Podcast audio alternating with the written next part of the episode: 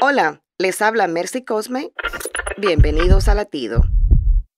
La historia de José del linaje de Abraham es un ejemplo de fidelidad hacia Dios y cómo Dios conserva su promesa. José siempre confió en el poder del Señor. Aún en las situaciones más difíciles fue fiel y el éxito lo acompañó siempre. De esclavo al trono de Egipto, José jamás negoció tal fidelidad. Génesis 49:22 se refiere a él como rama fructífera, por su importancia en el destino del pueblo de Dios. La comunión permanente con Dios nos permite ser ramas fructíferas, que trepan sobre el muro y bendicen a los demás. Sé hoy una rama fructífera en tu casa, en tu trabajo y más allá. Latido les llega a través del ejército de salvación.